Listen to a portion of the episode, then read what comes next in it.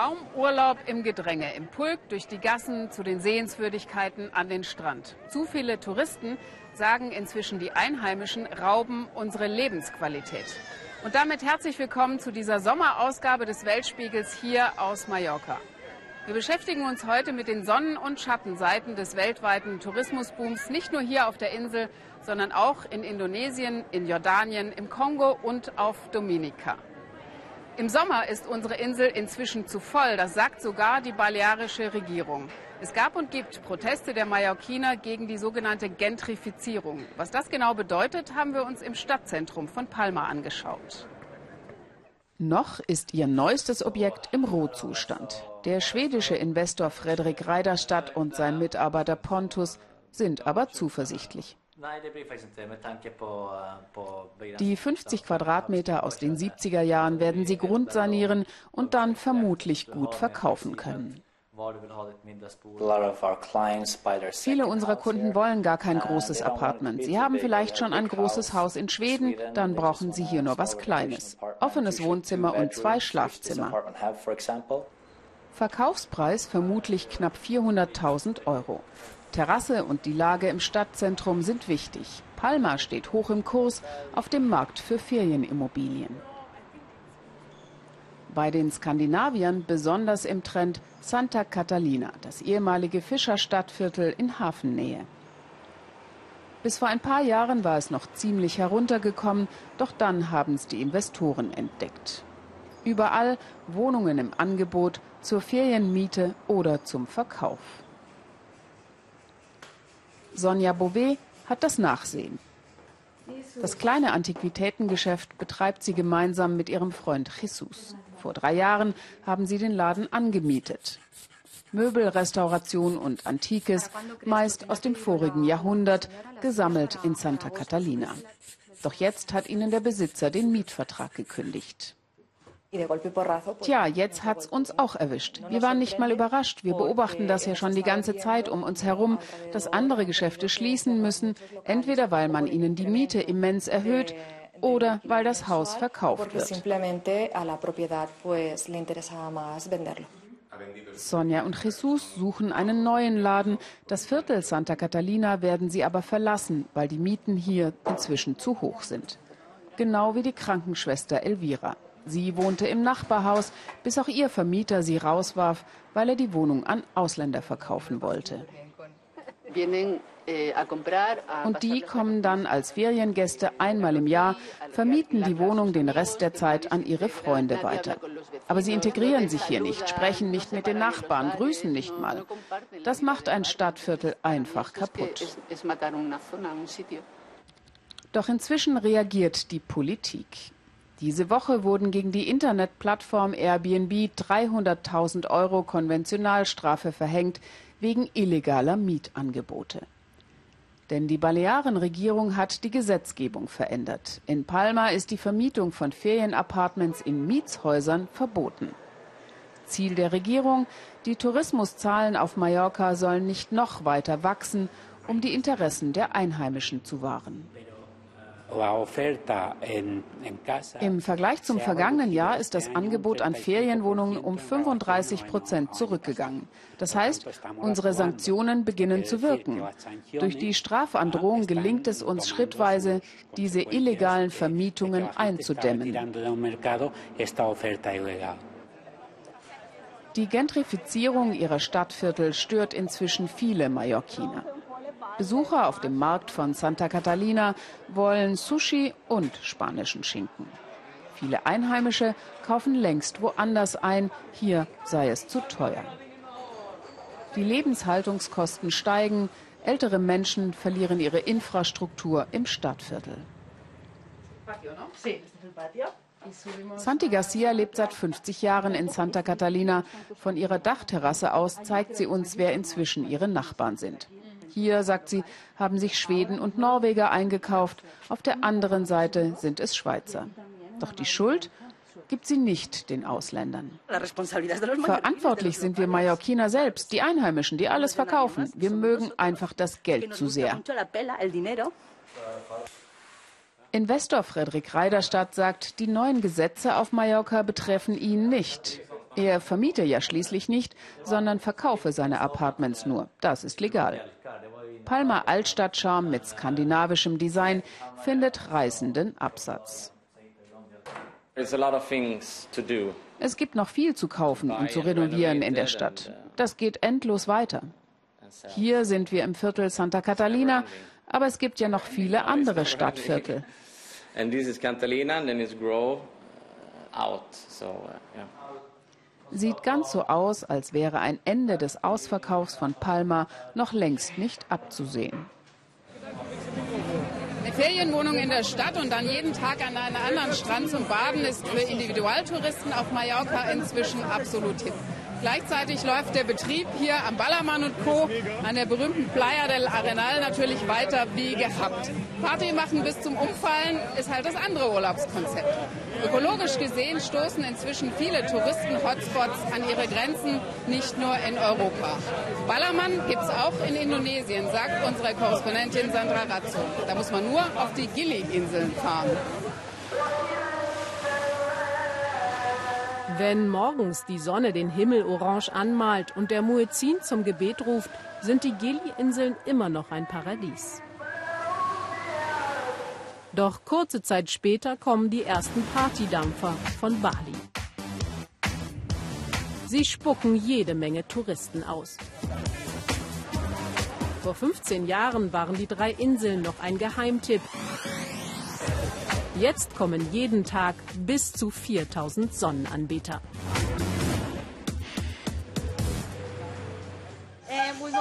Die Strände sind großartig. Wir haben viel Gutes gehört und wollen ein bisschen Party machen. Ein paar hundert Meter weiter bereitet sich Delphine Rob auf ihren Tauchgang vor. Die Französin kam nach dem Studium auf ihrer Weltreise vorbei.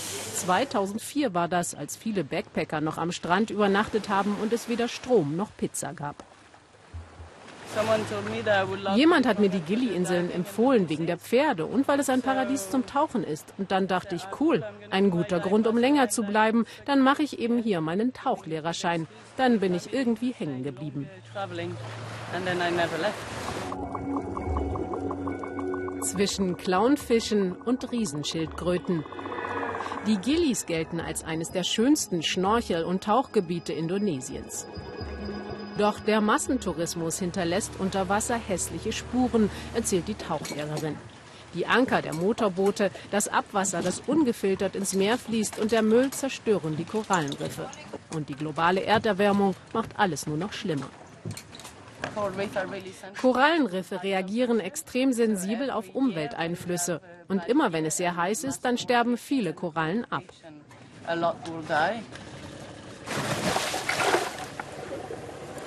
Delfin taucht jede Woche mindestens einmal ab, sammelt Schnecken und Unrat von den Korallen ein.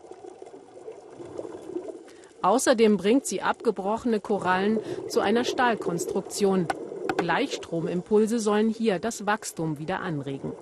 Ein langwieriger Prozess. Ihre Tauchschüler bittet sie daher um eine Spende, eine Art Ökosteuer. Das machen jetzt alle Tauchschulen. Delfin versucht inzwischen aus dem Massentourismus das Beste zu machen. Dieses Projekt lebt auch von Spenden und ohne Touristen gäbe es keine Spenden. Doch von 2009 bis 2015 ist die Zahl der Touristen von 39.000 pro Jahr angestiegen auf nun mehr als eine Million pro Jahr. Das Hippie-Image der autofreien Insel längst dahin, die Gillis der Ballermann Indonesiens. Zwischendurch immer wieder der Ruf des Muezzins. Für die Einheimischen, Muslime und meist ehemalige Fischer ist der Partytourismus der Weg aus der Armut, aber auch ein Weg mit Kompromissen, sagt der Bürgermeister. Der Tourismus bringt Wohlstand auf unsere Inseln, aber wir müssen darauf achten, dass unsere Kultur nicht untergeht. All diese Bikinis und der Alkohol, wir sind ja Muslime, wir müssen aufpassen, dass es da noch ein Gleichgewicht gibt. Aus dem Gleichgewicht geraten ist längst die Infrastruktur. Im Zentrum von Giliti, abseits der Strandmeile, dampft eine riesige Müllhalde. An jedem einzelnen Tag fallen zwischen 10 und 20 Tonnen Müll an und keiner weiß, wohin damit. Delphine Robb sammelt jeden Freitag mit Freiwilligen Müll in den Straßen und am Strand ein. Von einer funktionierenden öffentlichen Müllabfuhr seien die Gillies noch weit entfernt, sagt die 40-Jährige. Da helfe es nur, wenn alle Einheimischen selber mit anpacken.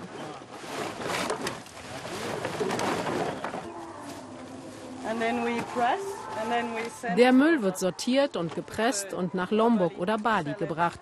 Viele Leute hier wissen gar nicht, dass man mit Plastiksammeln sogar Geld verdienen kann. Das ist nicht viel, aber immerhin. Das Geld liegt sozusagen auf der Straße.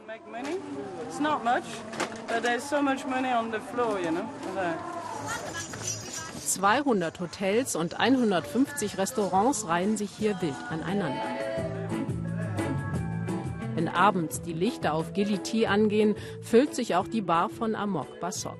Wir brauchen hier ein Konzept, sagt der Geschäftsmann, sonst könnte die Party schnell vorbei sein. Das Bewusstsein wächst langsam, dass sich etwas ändern muss. Nachhaltigkeit ist gefragt. Leider sind noch nicht alle Einheimischen bereit, wirklich etwas zu tun. Aber das müssen wir, bevor die Touristen weiterziehen. Wir müssen versuchen, sie hier zu halten.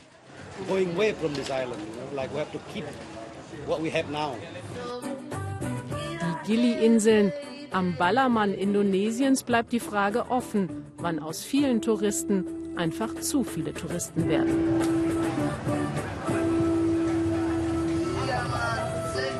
Mal ganz ehrlich und auch an meine eigene Nase gefasst. Vor 10, 15 Jahren sind wir doch noch weniger verreist. Mal eben schnell übers Wochenende nach Lissabon, Barcelona oder für drei Tage an den Strand. Dieser Trend nimmt weiter zu. Dann kommen wir da an und fragen uns, warum es eigentlich hier so voll ist. Aber stimmt der subjektive Eindruck überhaupt? Wir haben uns mal die Zahlen angeschaut. Überall auf der Welt dasselbe Phänomen. Die beliebtesten Urlaubsziele werden immer voller.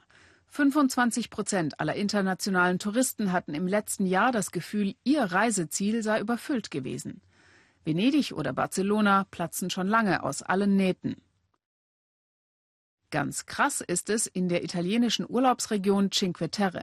Dort leben nur etwa 7000 Menschen, doch jedes Jahr kommen 2,5 Millionen Besucher.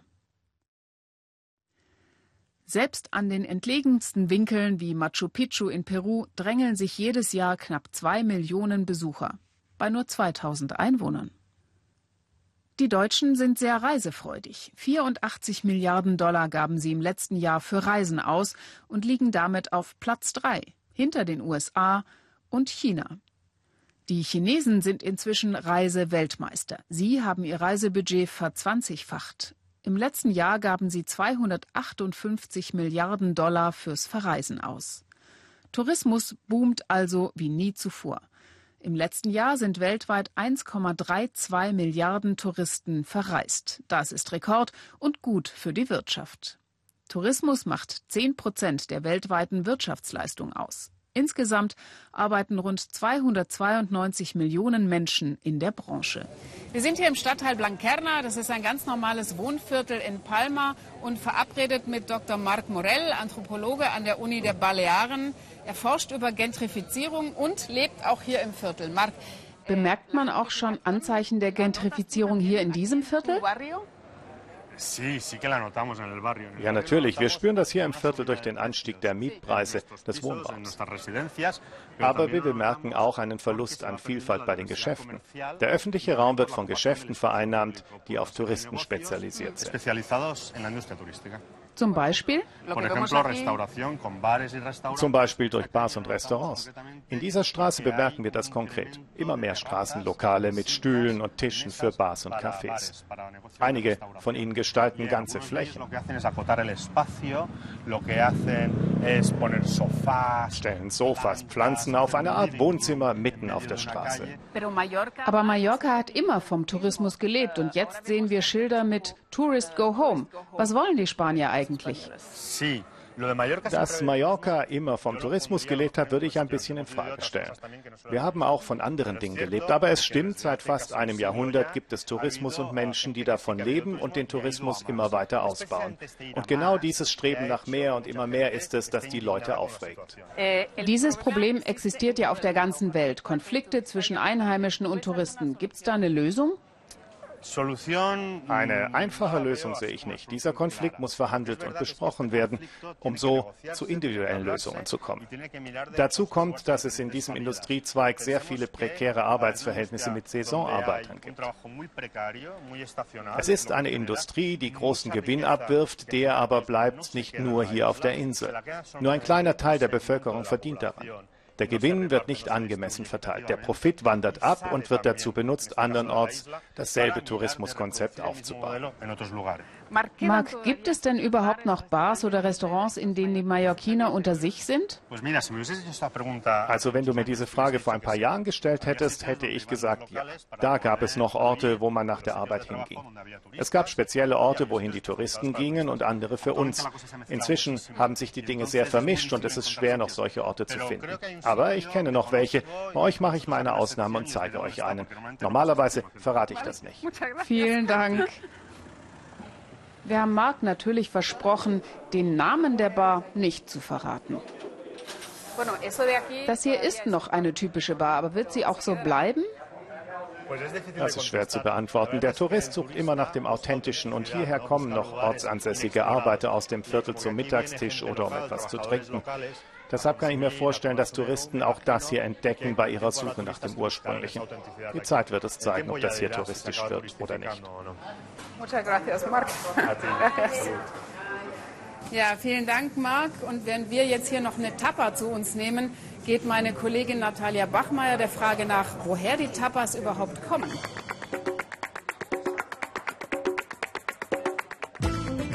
Das Schöne an Tapas ist, es gibt keine Vorschriften. Hier in Andalusien, ihrer Heimat, genießt man sie warm oder kalt, im Sitzen oder im Stehen. Und natürlich nie ohne ein Getränk und gute Freunde. Alles ganz unkompliziert. Nur der Name ist ein bisschen komisch. Wie kommt man darauf, ein Gericht Tapa zu nennen? Tapa ist das spanische Wort für Deckel. Als ich in Sevilla studiert habe vor vielen, vielen Jahren, da hat meine damalige Lieblingswirtin immer in drei Töpfen verschiedene Gerichte gekocht. Und wenn ich was probieren wollte, dann hat sie mir immer auf dem Topfdeckel ein oder zwei Probierportionen angeboten und hat gesagt, guck mal, weil wir dir das auf dem Topfdeckel geben zum Probieren, die kleine Portion, heißt das Tapas. Denn Tapa heißt Deckel. ¿Es eso verdad? Nein, die Geschichte stimmt nicht. Die Tapa, das war traditionell einfach nur die Kleinigkeit, die mit dem Bier serviert wird. Vale. Qué Desillusion. Was für eine Enttäuschung. Okay, das mit dem Deckel kommt später nochmal dran. Aber jetzt ist immerhin schon mal klar, Tapas sind immer das kleinste und günstigste Gericht auf der Karte. Ideal für alle, die sich nicht gern festlegen. Du kannst alles probieren. Fisch, Fleisch, wir verbringen hier einfach viel Zeit in den Bars mit Freunden. Und zum Getränk ein paar Häppchen, das ist einfach schön. Das Bierchen genießen, die Tapper dazu, das ist hier im Süden Pflicht. Aber eigentlich empfehle ich es für alle. Jetzt sind wir in Madrid, ein paar hundert Kilometer weiter nördlich. Und auch hier gibt es natürlich Tapas an allen Ecken und Enden. Hier heißen sie nun meistens nicht mehr Tapas, sondern Pinchos. Unten drunter kommt beim Pincho immer Brot. Und dann, naja, was Leckeres halt.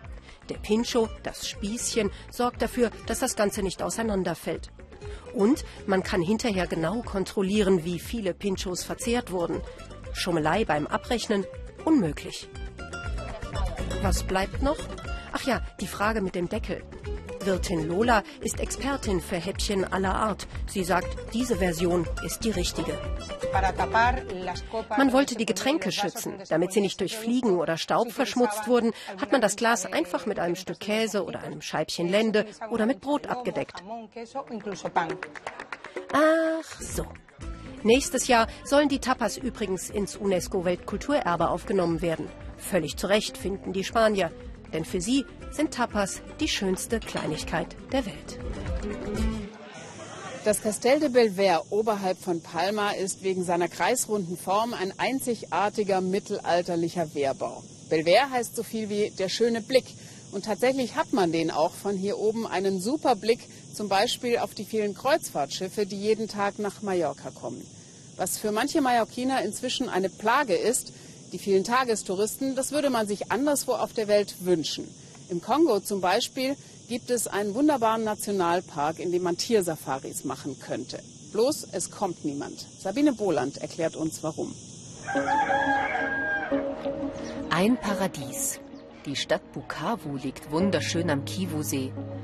Die Kathedrale ist ein Art Deco-Bauwerk und ganz in der Nähe lockt der Kahusi Biega Nationalpark mit Gorillas. Touristen kommen trotzdem nicht, denn seit mehr als 20 Jahren herrscht im Ostkongo ein blutiger Krieg um Bodenschätze. In den Dörfern um den Nationalpark herum herrscht bittere Armut. Tourismus könnte für Jobs sorgen, aber bisher ist eine der wenigen Einnahmequellen eine Pilzzucht, ins Leben gerufen von einer Umweltorganisation.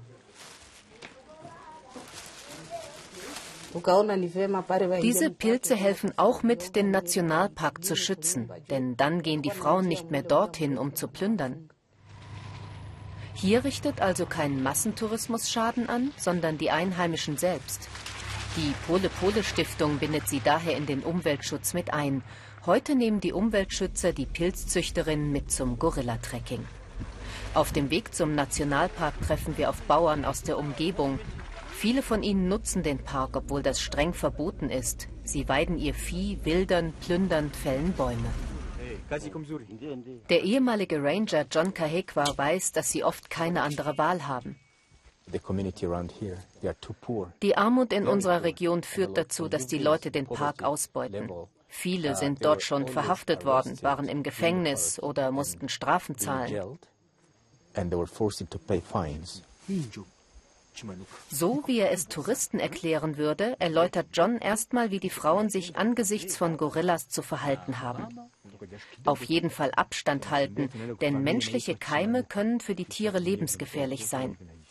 Die Bäuerinnen werden die Menschenaffen heute zum ersten Mal sehen. Angst habe ich keine. Ich bin nur ein bisschen aufgeregt. Und dann geht es los, mitten in den Regenwald hinein. In Uganda und Ruanda wird mit Gorilla-Trekking viel Geld verdient. Darauf hoffen sie hier auch. Spurenleser verfolgen täglich, wo die Menschenaffen sich aufhalten. Manchmal dauert es Stunden, bis sie sie finden. Aber wir haben Glück. Nach kurzer Wanderung treffen wir auf die Familie von Chimanuka. Der Silberrücken ist der Chef einer 19-köpfigen Familie.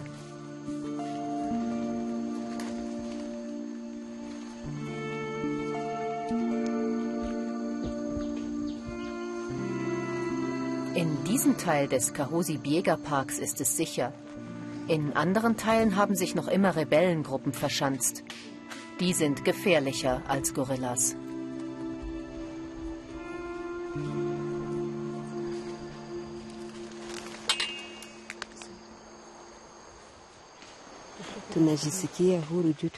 Zuerst dachte ich, sie beißen, aber jetzt bin ich glücklich. Ich wusste nicht, wie wichtig dieser Park ist. John Kahekwas Strategie scheint aufzugehen.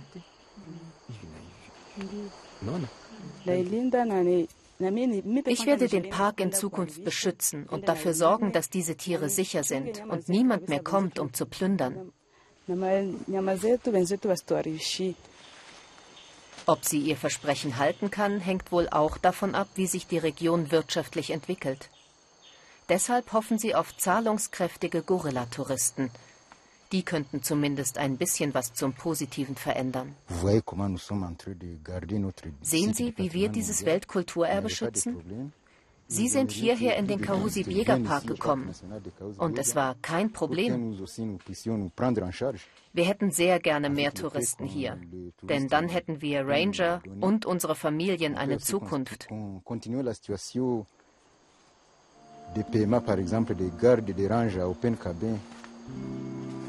Die Gorillas machen einen entspannten Eindruck. Sanfter Tourismus könnte auch helfen, die bedrohten Tiere zu schützen.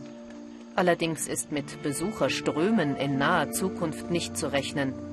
Dazu muss im Ostkongo erstmal Frieden sein. Sonne, warmes Wasser und eine Strandbar in der Nähe, das hat Touristen immer schon nach Spanien gezogen. Umso mehr, wenn anderswo Krieg oder Unruhen herrschen.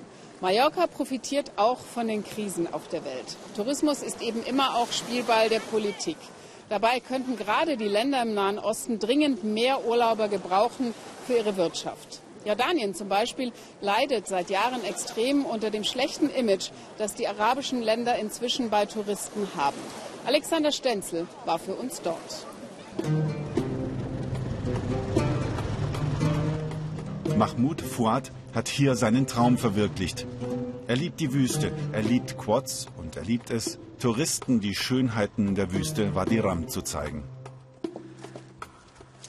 Wenn Mahmoud Ruhe sucht, geht er gerne allein zu seinem Lieblingsplatz, in der von rotem Sand gefärbten Landschaft im Süden Jordaniens.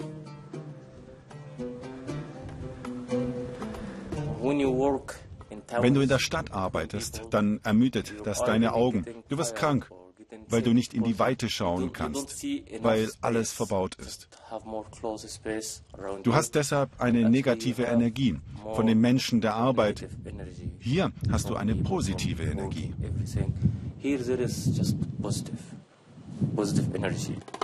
Früher zog die Magie dieser Landschaft auch viele Touristen aus Deutschland an, doch jetzt kommen nur noch wenige. Das Camp Ali, in dem Mahmoud arbeitet, ist kaum gebucht. Das war mal anders und seine Quads liefen in der Wüste heiß. Freitags und auch manchmal donnerstags haben wir noch viel zu tun. Früher war jeder Tag ein Freitag.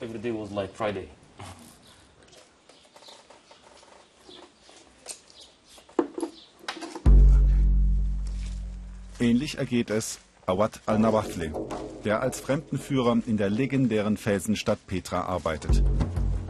Jeden Morgen kommt er hierher, um seine Dienste Touristen anzubieten, meist vergeblich. Früher sind die Touristen von Ägypten über Jordanien nach Syrien gereist. Nachdem es zu dem Konflikt in Syrien kam, ist der Tourismus eingebrochen, in der ganzen Region im Nahen Osten. Und deswegen haben die Touristen Angst, hierher zu reisen. Die engste Stelle der Schlucht ist gerade mal 2,19 Meter breit. Am Ende weitet sich der Blick auf den Tempel von Petra. Kaum jemand bestaunt dieses UNESCO-Weltkulturerbe, das wahrscheinlich im ersten Jahrhundert vor Christus von den Nabatäern in den Fels gehauen wurde. Petra sollte mindestens zwei bis drei Millionen Touristen pro Jahr anziehen, aber es kommen nicht einmal eine halbe Million Besucher.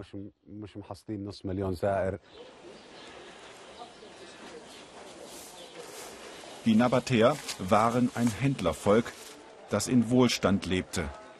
Ein Zeugnis davon ist ihr Sinn für Unterhaltung. Sie bauten in Petra sogar ein Theater.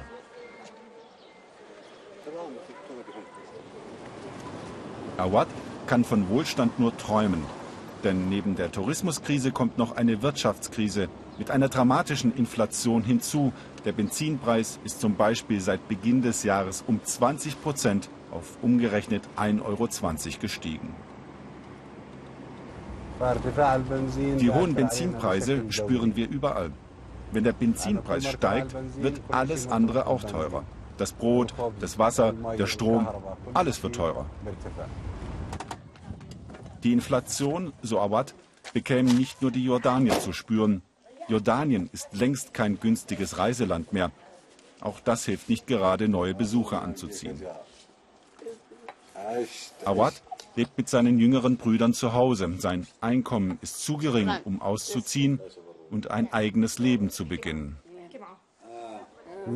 Die Zukunft kann man natürlich nicht vorhersehen, aber wenn ich die Mittel hätte, wäre ich schon längst verheiratet und hätte Kinder. Normalerweise heiratet man in Jordanien mit 25 Jahren und ich bin schon über 31.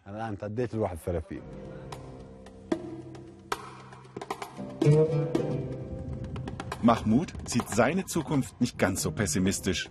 Immerhin hat er eine Kundin. Er fährt mit Charlene aus Frankreich in die Wüste Wadi Ram, um den Sonnenuntergang zu genießen. Beide finden, dass Jordanien durch die Krisenberichterstattung in den Medien in einem schiefen Licht erscheint. Ich habe mich hier keine Sekunde unsicher gefühlt. Ich habe zuletzt in Paris gelebt und dort fühlte ich mich zeitweise unsicherer als in Jordanien als Touristin. Ich denke, die Leute sollten einfach kommen. Sie sollten nicht auf die Nachrichten hören und nur darauf schauen, was in Syrien im Nahen Osten passiert. Denn Jordanien ist stabil. Statistisch ist Jordanien eines der sichersten Länder der Region. Die meisten Touristen bekommen das aber gar nicht mit. Für sie ist der Nahe Osten ein Krisengebiet. Ohne Ausnahme. Was für ein spektakulärer Blick auf das Kap Formentor im Nordosten Mallorcas. Die Straße vor zur Spitze hat die Inselregierung in diesem Sommer allerdings jetzt für Pkw-Verkehr gesperrt. Ein bisschen Schutz für die Naturschönheiten der Insel. Von hier aus springen wir noch mal ganz weit weg zu einer anderen Trauminsel, Dominica in der Karibik. Dort hat im vergangenen Jahr der Hurricane Maria vieles verwüstet, was einige Freiwillige jetzt dazu animiert hat, eine ganz andere Art von Urlaub zu machen. Xenia Böttcher. Es gibt Menschen, die sagen, würde Christopher Columbus in die Karibik zurückkehren, Dominica wäre die Insel, die er wiedererkennen würde. Weil sie so ursprünglich ist und auf Ökotourismus setzt, nennt sich Dominica die Naturinsel. Ein ruhiger Ort? Nicht für diese Frauen. Der Tag beginnt um 5.30 Uhr in der Früh. Ich habe super geschlafen. Maddie Simmons aus England hat sich in ihren Semesterferien einer internationalen Freiwilligengruppe angeschlossen. Uh, es ist schon voll. Die Küche ist klein und jeder will sich was kochen. Da kann es schon eng werden. 6.40 Uhr, so früh. Und doch gilt die Amerikanerin Taylor als Langschläferin der Truppe. Sind die Schuhe nass? Ja. Schau dir mal das Riesenloch hier an. 20 Freiwillige also helfen beim Wiederaufbau von Kindergarten und Grundschule, die Hurricane Maria zerstört hat. Im September 2017 hinterlässt der Wirbelsturm, angetrieben durch die warmen Meere, verwüstetes Land. Eine Ironie des Schicksals, dass ausgerechnet die Insel, die auf Nachhaltigkeit setzt, durch den Klimawandel zerstört wurde. Der Aufbau geht nur langsam voran. Die Menschen brauchen hier offenbar mehr helfende Hände, als da sind. Nicht mehr aber in Paybush. Acht Stunden Arbeit täglich, sechs Tage die Woche. Beeindruckend schnell wächst der Bau, Hand in Hand mit den Einheimischen. Das ist meine Schule. Das war mein erstes Klassenzimmer, als ich sieben Jahre alt war. Das Gebäude ist schwer beschädigt worden und von der Regierung kam keine Hilfe. Die Freiwilligen machen eine wundervolle Arbeit hier.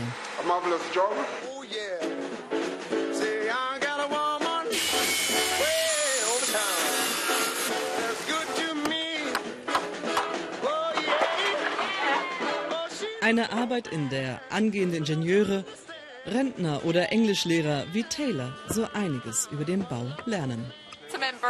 Zum Beispiel, dass Zement brennt. Maddie hat da so ein paar Brandstellen, kann sie dir zeigen.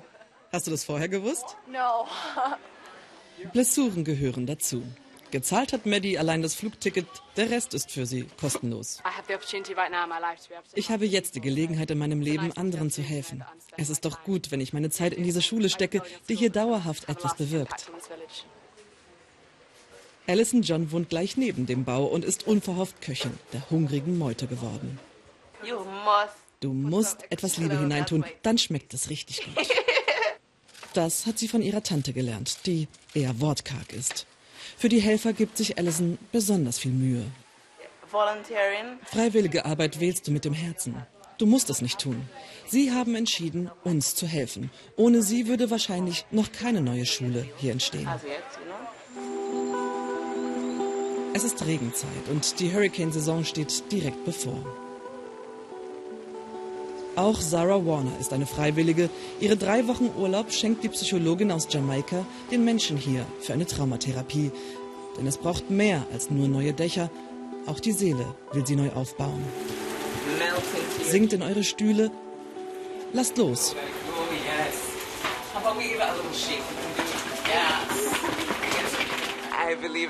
Die Gefühle in uns Menschen sind überall dieselben, aber Umstände können dich zwingen weiterzumachen, obwohl du eigentlich am Boden bist, wie nach einem Hurricane oder Erdbeben. Es braucht ein Ventil dafür, unbedingt. Es beginnt schüchtern und skeptisch. Doch dann, langsam, beginnen sich die Frauen zu öffnen. Und es entsteht Raum für Gefühle, die vorher keinen Platz hatten. Nach Hurricane Maria hatte ich das Gefühl, ich bin ausgelöscht.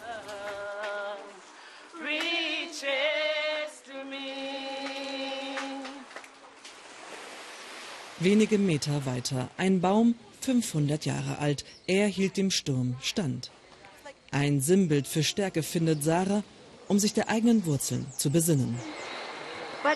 Schau, ich habe Narben, aber dennoch bleibe ich stark.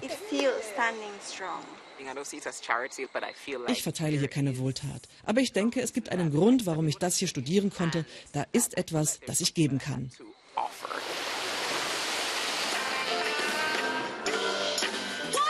Der letzte Hammer des Tages fällt an der Baustelle. Nur noch eben Klarschiff machen. Ich hatte noch nie Muskelkater in jedem einzelnen Finger. Im August sollen die 90 Schulkinder hierher zurückkehren. Wer kann, will das noch gerne miterleben. Maddie ist dann nicht mehr da. Die Uni geht bald wieder los. Aber es bleibt ihr was und sie nimmt was mit.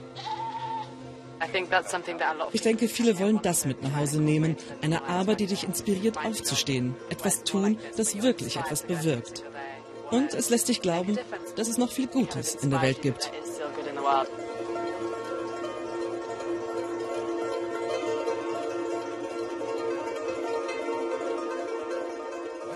Mit diesem positiven Urlaubsbeispiel verabschiedet sich der Weltspiegel heute aus Mallorca. Ich wünsche Ihnen noch einen schönen Abend. Tschüss und auf Wiedersehen.